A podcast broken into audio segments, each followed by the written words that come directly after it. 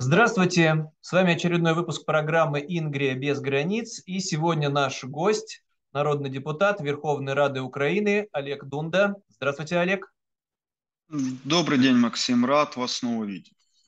Взаимно. И мы сегодня поговорим на две волнующие темы, актуальные как никогда. Это неизбежный распад империй, понятно, о какой империи мы сейчас говорим, и о том, что распад империи – это не катастрофа, как воспринимают многие, в том числе и в России, а благо, благо и для окружающего мира, и внутри государств. И вот можем сразу же, соответственно, перейти к первой повестке дня, что мы знаем об империях, которые были и которые существуют, и об их закономерном конце.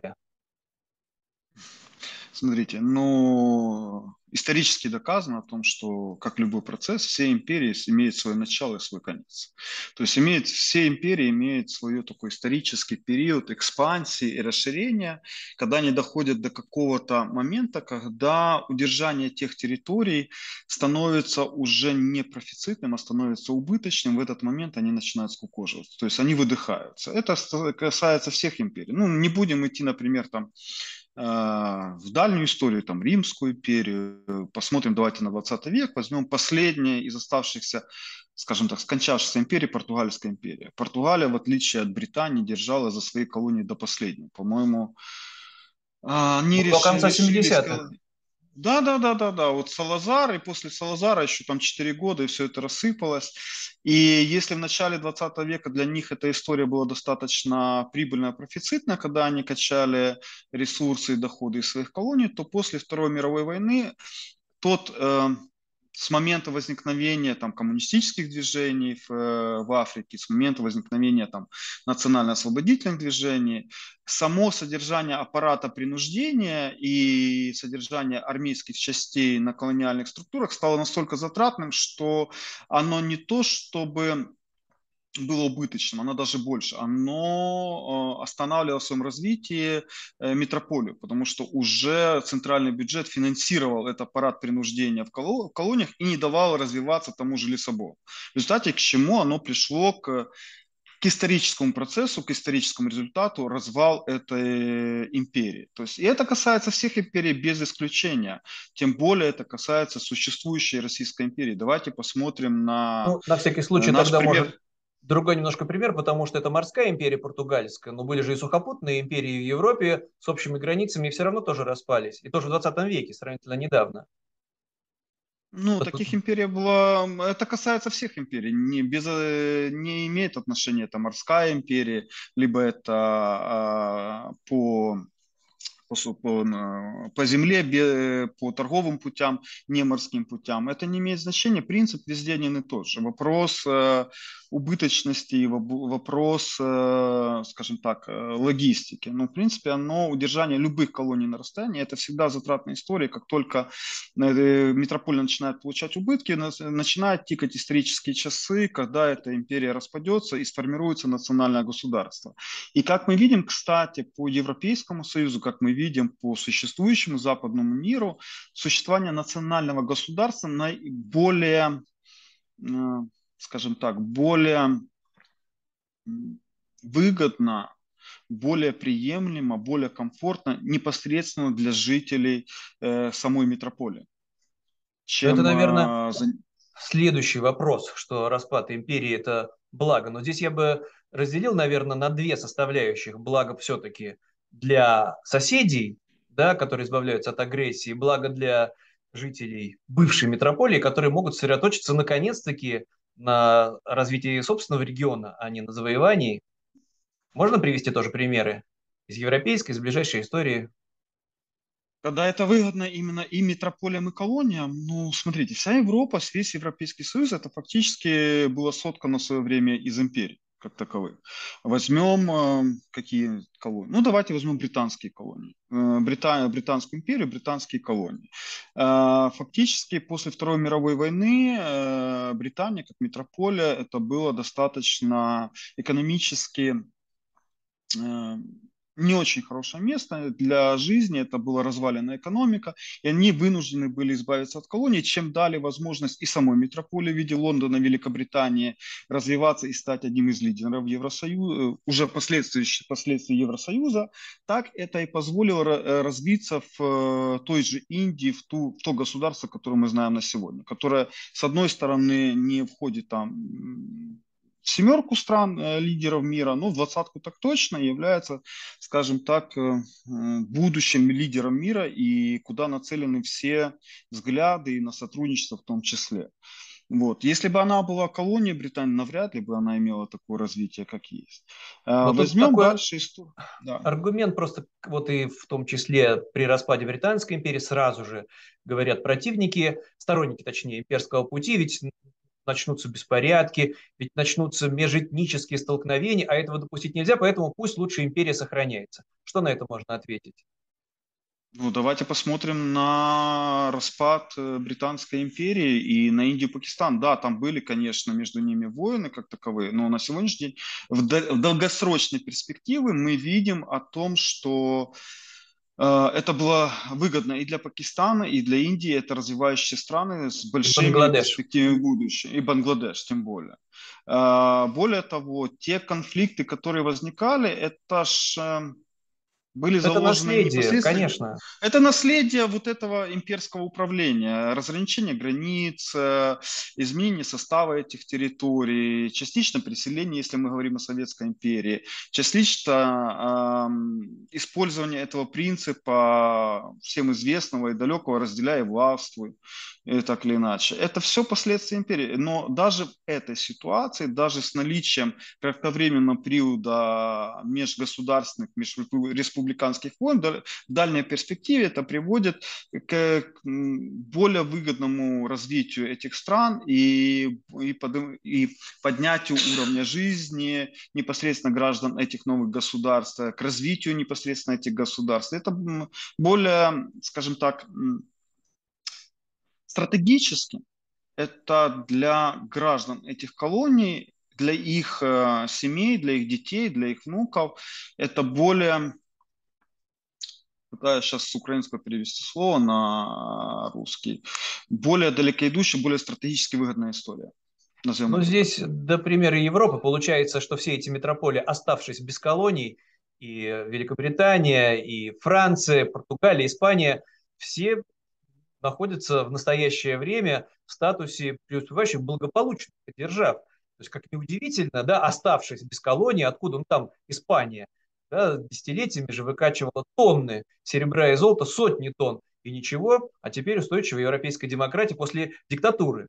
Кстати, да, я согласен, Кстати, что есть... это, это следующий, соответственно, Кстати, Макс... вопрос, что благо всем. Мы можем еще один привести пример на сегодняшний день. Вот есть такая у нас э, европейское государство, которое не считается колонией, но факти... империя, но фактически по факту у нее есть признаки империи, это Франция. И мы видим, э, у нее есть заморские территории, которые она считает э, скажем так, что это есть э, исторически Франция, там, начиная от Новой Каледонии, заканчивая там, территориями в Южной Америке. Но удержание этих территорий на сегодняшний день – это очень убыточно, и они полностью финансируются за счет французского бюджета. Да, При только хотел сказать, том, что жители Новой Каледонии не хотят независимости, не хотят отделяться от Франции, на референдумах отчаянно борются за то, чтобы получать пенсии. Да, по французским стандартам. Да, очень любопытный пример. Это Франция Но хочет отделить Максим, Каледонию. Да-да. Не, Франция не очень хочет отделить Каледонию. Там э, э, любая империя, любая метрополия не заинтересована в развитии своих колоний. Не развитие ни интеллектуальном, ни промышленном. Почему я взял пример за Новую Каледонию? Новая Каледония обладает э, большими запасами, например, лития. И Франция на сегодняшний день не э, не развивает активно эти промыслы. Туда обратили свое внимание Китай и США. И да, с одной стороны, на сегодняшний день жители Новой Каледонии не склонны выходить из французской империи. Но потому что там происходит, и судя по тому, как там последние несколько лет поднимаются вопросы о проведении, постоянное, постоянное проведение референдумов, я думаю, что в ближайшей перспективе, где-то лет 10-20, все-таки Новая Каледония изменит свое, изменит свое позиционирование и все-таки станет независимым государством. И, скорее всего, им это и пойдет на, скажем так, на пользу по одной простой причине, что она сможет выстраивать свои отношения с инвесторами без оглядки на Париж. В чем еще а если, проблема метро... Да. Если вот поближе к нам, и пример, чтобы не из океании, про последнюю империю, про Россию. Вот то, что вы говорите, это тоже любопытно, что метрополия Москва вовсе не заинтересована в развитии окраин. Ну, как раз-таки на примере нынешней России это очень хорошо видно. Самые нищие регионы – это Северный Кавказ или Бурятия. Но сторонники империи говорят, как же так? Мы же заводы строили, дороги, а без нас там будет еще хуже. Что на это можно ответить? Ну, а, смотрите, на это, на это нам неделю назад, назад ответил э, президент э, Таджикистана, который сказал о том, что до каких пор вы будете относиться к нам как э, к части Советской империи и будете только эксплуатировать нас, наши ресурсы, не вкладывая ничего в переработку, в промышленные предприятия. Он практически прямым языком ответил о том, каким образом метрополия относится к своим колониям. Более того, в колониях есть, э, в отношениях метрополии колонии есть другой момент, который убивает все. Это монополия. Что имеется в виду? Э, имеется в виду то, что колония не имеет права а, привлекать инвестиции, ресурсы, не имеет права э, развивать свою территорию, используя все возможности мирового там, мирового, мирового сотрудничества, а вынуждены работать через метрополию, которая искусственно ограничивает вот эту вот возможность выбора и возможность развития. Ей это невыгодно. Ей одно интересует о том, чтобы эксплуатировать это сырье, которое оно выкачивает из этих территорий, а деньги, полученные от экспорта этого сырья, использовать на свои э, имперские цели. То, что происходит сейчас э, в Российской империи. Если мы возьмем за пример там, Бурятию, Тыва, Калмыкия и так далее, и посмотрим на карту ресурсов Российской империи, мы увидим, что метрополия практически ничем не обладает. Одна из наиболее скажем так, ресурсных территорий, одни из наиболее ресурсных территорий Российской империи, это, например, Якутия и Сахалин. И давайте посмотрим, в каком состоянии они находятся с точки зрения развития. Ну, нулевом. Для меня всегда было удивительно, почему такой регион, как Сахалин, который обладает всеми возможностями стать э, азиатским тигром, ну, на фоне того, что там есть такие территории, как э, Например, Сингапур, э, либо Индонезия, которых ресурсов не так много, а Сахалин обладает всем. И до сих пор он находится в таком упадническом состоянии. Если бы он имел возможность устанавливать прямые экономические взаимоотношения и дипломатию с тем же Токио, или, например, с Пекином, он бы стал бы выгодным, э, коммерчески выгодным э, союзником, э, партнером для этих столиц, имел бы больше возможностей для развития, чем имеет сейчас. Сейчас это через Москву, через полмира, согласовая большая бюрократия, при этом он же является Сахалин-донором для Российской империи. Соответственно, все ресурсы, которые они зарабатывают, забирает себе Москва для того, чтобы финансировать свои программы. И Сахалину, и той же Якутии это абсолютно невыгодно такая ну, хорошо, вот тут такой следующий вопрос, совершенно закономерный, который мне много раз задавали. Ну, понятно, у Якутии есть ресурсы, у Сахалина есть ресурсы. Ваш, ну, там мне говорят, Петербург, Северо-Запад, Германландия – это выход к Европе, к морю. А нам в Москве как же жить? Мы-то нефти нет, выхода к морю нет. Что же это тогда? Ну что же, бедствовать что ли будем? Что вот на это можно ответить? Ну, вне логики, что почему все остальные должны страдать, а как вот, да, ну вот тогда возникает вопрос, почему вас все должны финансировать? Ну, подождите, да, ну, да. вложите свою часть в, в развитие своей, своей земли. Ну, Но опять же, то, не одним... Вы не... упомянули, пример же есть в Европе регионов, которые находятся вдали от моря и преуспевающие богатые страны. Ну, таких э, регионов достаточно много. Не все же э, основывается только на ресурсах. Давайте посмотрим да, на ту же Э, ну, на ресурсах, на энергоресурсах, там, на руде, на угле и тому подобное. Давайте посмотрим на ту же Чехию. Чехия имеет э, доступ к ресурсам сырья э, такому глобальному не имеет. Но при этом в Чехии достаточно развита промышленность. Перерабатывающая промышленность, тяжелая промышленность. То есть, значит, Никто можно. не отменял но здесь можно а даже пример вот Вены и Австрии, когда была столица империи, и всем как будто бы было хорошо. В Австрии любят говорить, что это мы были прообразом Евросоюза. Но выяснилось, что Вена, Австрия могут стать преуспевающей богатой территорией, да, без колоний, которые когда-то были там столетиями завоеваны. Значит, можно, значит, и Москва тоже может без нефти, без газа стать преуспевающей европейской территорией. Значит, возможно, более того, это необходимо, потому что ты, когда становишься империей, у тебя а, возникает огромнейшая статья затрат еще до этого, которую ты вынужден поддерживать, так называемая оборона безопасности содержания армии. Потому что у тебя территория находится на достаточно большой, э, разной территории, где возможны, э, которые... В чем проблема еще империи, колонии и метрополии? Что у тебя, например, ну вот возьмем ну, давайте, если по Российской империи идем, давайте возьмем, например, ну, Уфа. Башкирия, Уфа да. и Москва, Башкирия. Ну вот что их, их объединяет между Москвой и Уфой? Вот какие есть объединительные моменты? Либо еще пойдем дальше, Хабаровск. Черт да, знает лучше... со своими ресурсами. Э, Москва очень далеко. Э, партнеры вести деятельность через Москву очень убыточно. А вокруг Хабаровска есть другие государства, тот же Китай, Япония относительно недалеко, которые, с которыми более логистически правильно вести контакты напрямую. Э, соответственно, любая империя имеет такую, когда их ничего не соединяет, ни, никаких э, экономических связей. В России даже есть другая история, когда некоторые территории отличаются по э, своему времени. Например, Дагестан и Москва, они находятся в разных веках. То есть объединительных моментов там нет. Единственное, что... И религиозный, и языковой. Религиозный, да. языковые, все что угодно. Э, единственное, что такой случай империи пытаются делать, это удерживать двумя инструментами. Первое – это армия. И второе – это заливание любых проблем ресурсами что армия, что второй вариант, они требуют огромное количество денежных э, расходов.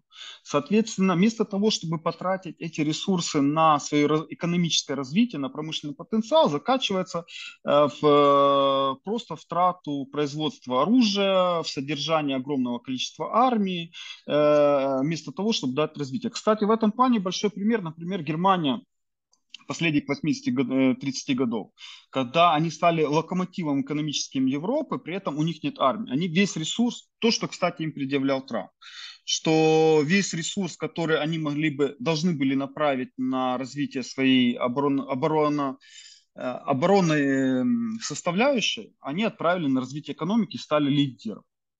А если бы было по-другому, если бы Германия держалась там за имперский статус, навряд ли бы мы такую раз, развитую Германию экономически, промышленно видели бы сегодня. Вот как пример. И поэтому Австрия, избавившись от финансирования имперской бюрократии, избавившись от э, необходимости поддержания аппарата насилия там в Венгрии, э, в Чехии, в, э, в Далмации и тому подобное, они, ограничившись национальным государством, они создали то успешное государство, которое есть на сегодняшний день. Но тут вот вы упомянули, да, там Северный Кавказ, который заливают деньгами, да, тут хочется даже развить эту тему, не абстрактно получается, но там не Дагестан больше, а Чечня заливается деньгами, а на эти деньги в Чечне феодал Кадыров создает собственную армию, собственную маленькую империю, то есть это вообще все бессмысленно. Он же не строит государство, не повышает уровень жизни. Какое там может быть благополучие в этом регионе, если все эти миллиарды уходят только на формирование новой агрессивной силы. Вот здесь вот тогда я и перешел бы к следующей теме. Ну, это все одно из другого вытекает, что ну, есть сравнительно мирные империи. Австро-Венгрия до Первой мировой войны была вовсе не таким уж агрессивным государством. Сложная система противовесов, сдерживаний. Ну, славянам меньше везло, но у венгров был, например, свой парламент. Дуалистическая же, да, была империя Австро-Венгрия. Всем старались угодить. В Галиции тоже было самоуправление, в городах можно было выбирать власть. И все равно эта империя разрушилась. Но что делать, если империя, как вот нынешняя Россия, становится угрозой для Европы не абстрактно, а совершенно реальной, превращая, ну вот, опять-таки, несчастную территорию Украины, выжженную пустыню, в пепелище. Тут Запад разве не должен вмешаться, чтобы избавить себя на будущее от этой агрессии? Но это я про то, что Путин все ускорил и упростил принятие решения о том, что Россию надо разделить на части. А, смотрите, мы можем говорить много чего, что Запад должен, что не должен. Я вообще не сторонник того, что кто-то, одно единственное лицо может изменить ход истории. Скорее всего, эта история находит человека, который соответствует вызову дня и который соответствует тем задачам, которые история ставит на сегодня. Если мы возвращаемся к Российской империи и та, которая есть на сегодняшний день, я хотел бы сделать такую аналогию, например, к Советскому Союзу, 91 год, когда в Киев приезжал Буш и просил, чтобы Украина осталась э, э, в составе Советского Союза. То есть они тогда себе не представляли распада Советского Союза и не хотели его. Как-то это повлияло на, на исторический процесс? Никак не повлияло. Потому что это было заложено изначально, это был вопрос времени.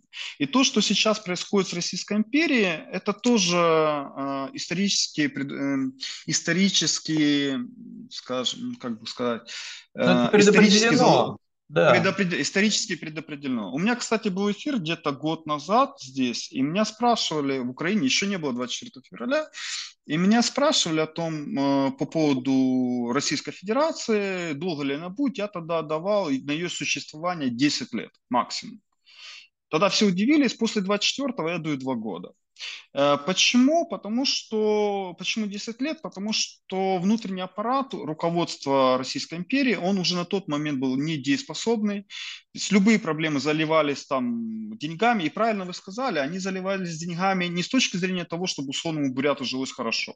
Фактически покупалась э, местная региональная элита, покупалась э, их э, лояльность, покупалась их возможность принуждать коренные народы, принуждать народ, который находится в определенной республике, к подчинению. Не более того.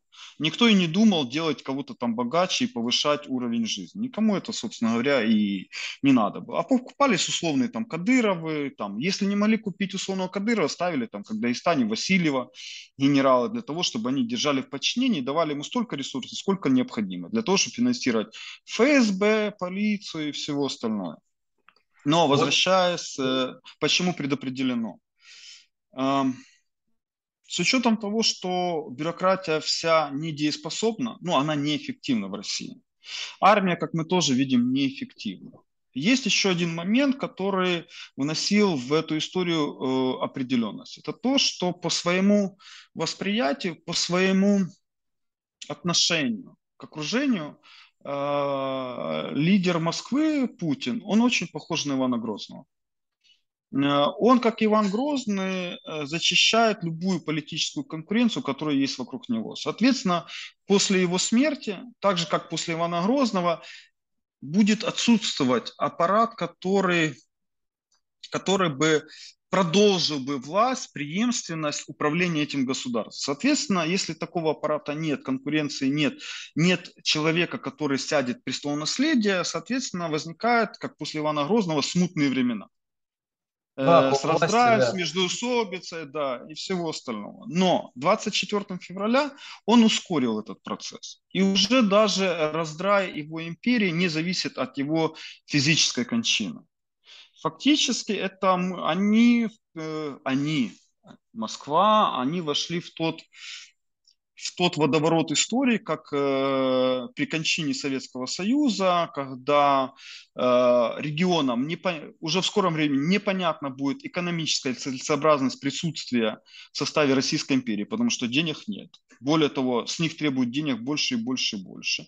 Э, непонятно, зачем это будет. Во-вторых, аппарат принуждения насилия погибает в э, Украине. Соответственно, принудить с точки зрения э, кнута, пряника нет, с точки зрения кнута, принудить того же условного Васильева тоже ни к чему. Та же история, как Советский Союз. Денег тоже нет.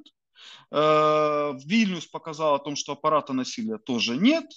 Ну и все начали, и ГКЧП показал, что центр слаб.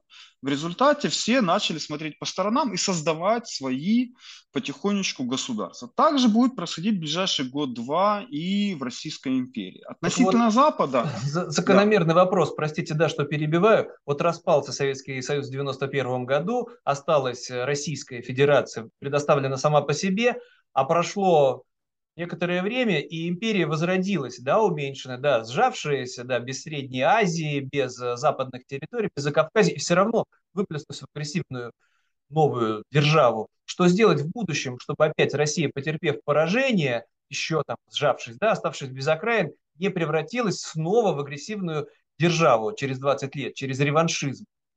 Кроме вот распада, разве что-то может быть еще, может быть даже принудительного раздела. Кто-то в Европе готов сейчас это публично озвучить назвать вещи своими именами, что если оставить Россию опять, даже демилитаризованную сама по себе, она через 20 лет снова превратиться в новый агрессивный, новую агрессивную федерацию? А, смотрите, ну, во-первых, я не считаю, что Советский Союз распался. Это был такой период полураспада. Там, где у Москвы не хватило сил удерживать, это в первую очередь те 15 республик независимых, э, они разошлись по своим государствам. Но остальные, Татарстан, который и имел желание создать свою независимость, Чечня, у Москвы все-таки остались ресурсы это удержать. И это была большая ошибка Запада, который оказался не готов к распаду СССР и всячески пытался удержать то, что есть. В результате мы имеем то, что имеем. Э, скажем, э, народ Российской империи... А? Озвучить а? это все сейчас, вот в современной Европе, вот уже после всех этих граблей, на которые на Западе наступили, наступило, пришло ли понимание, что нельзя дальше вот так вот оставлять, ну вот стало чуточку потише, вот они нам обещали, что будет милитаризация, ну и хорошо. Год назад этого понимания не было. Сейчас каждый, каждый месяц ситуация подвижна.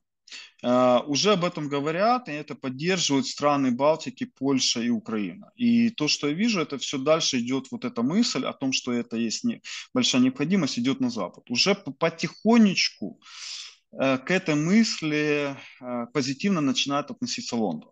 Не слишком ли медленно? Не слишком ли медленно это приходит с точки, понимание? Максим, за 8 месяцев это сверхбыстро. Это сверхбыстро. И чем дальше Москва скатывается в, тот, в тотальную войну, а то, что они сейчас устраивают с э, удары по энергосистеме Украины, это фактически тотальная война Второй мировой войны. Когда разбомбить полностью промышленность и территорию, с которой воюют, полностью, скажем так, уничтожить в ноль независимо от того, гражданская, военная там э, инфраструктура, не имеет значения. Вот просто стянуть, зачистить. Ну, почему же Запад землю. не вмешивается больше... до сих пор? Вот почему не вмешивается Запад, видя все эти страдания, все эти несчастья, которые обрушились на Украину? Это Украина в одиночку, получается, противостоит империи. Что же тогда Запад ждет? Смотрите, Максим, вот тут я с вами не соглашусь. Украина не противостоит в одиночку. Давайте вот честно, положа руку на сердце, даже при всей нашей э, отваге, при всей нашей крови, при том, что мы готовы защищать э, э, свою страну до конца, э, помимо этого еще необходимо вооружение и снаряды, техника, тяжелое вооружение.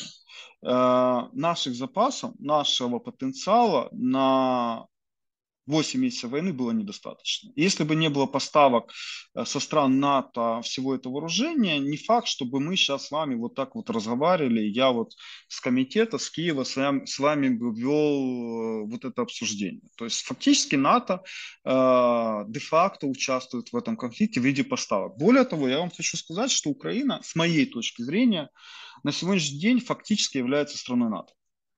А, потому что мы приходим практически на все системы вооружения, которые приняты в странах НАТО. Нас отделяет только один момент, это пятая статья.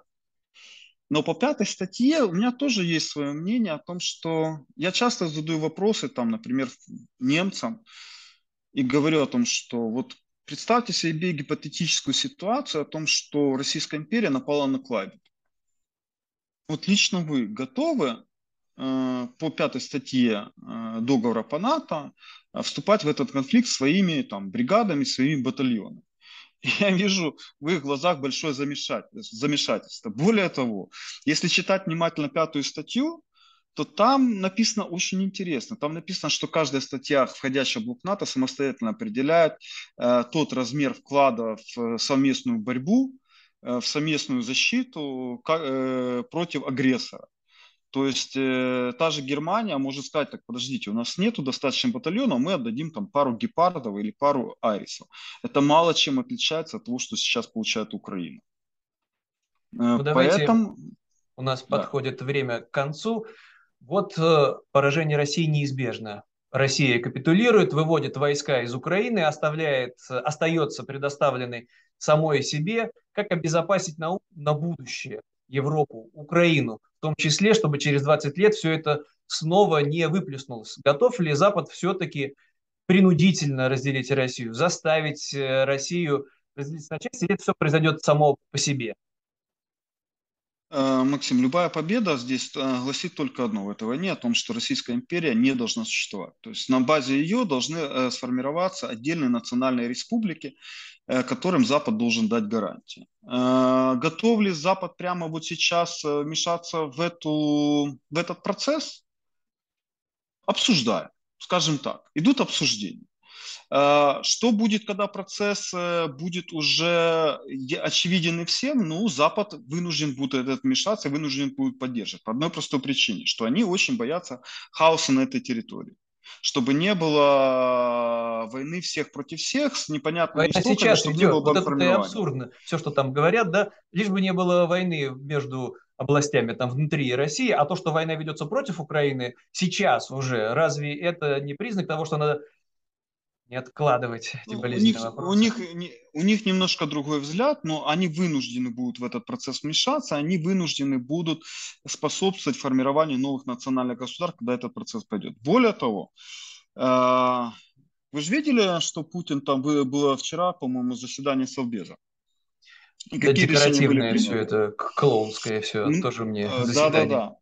Это все клоуны, которые безропотно меня... подпишут любое, любой приказ своего вождя, фюрера. Максим, но меня там заинтересовал не вопрос там ведения военного положения в Херсоне, Запоро... Запорожской там части области, в ЛНР, ДНР.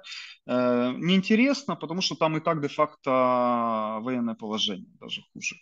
Меня заинтересовало о том, что фактически э, по всей территории Российской империи формируются такие превентивные мероприятия, для того, чтобы давить возмущение и протесты в зародыше изначально. У меня сложилось Это... впечатление, что что э, команда, правящая команда элитов в Москве, она уже кожей ощущает возможные децентрализованные события в регионах России, пытается как-то это упредить для того, чтобы э, подавить это изначально. А если они это ощущают, значит это уже возможно в ближайшее время. Ну, давайте тогда на этой оптимистической ноте, ноте завершим сегодняшний эфир, чтобы, да, это произошло, да, без кровопролития, и Европа получила гарантии безопасности, и Украина могла наконец-таки спокойно развиваться, и мой родной регион, Петербург, Ингерманландия тоже обрела независимость, и мы встретились по Ингри, Ингри, Максим, по Ингрии, по Санкт-Петербургу я скажу, что Питер может быть, ну, в моем представлении, что-то вроде Сингапура. По сути, это ворота, э, логистические ворота к национальным республикам на территории Российской империи, на которых она может очень активно зарабатывать и развиваться. Безусловно. Итак, давайте тогда прощаться. С нами был Олег Дунда, народный депутат Верховной Рады Украины, и я, Максим Кузахметов. Смотрите наши новые выпуски. До свидания, Олег. До свидания.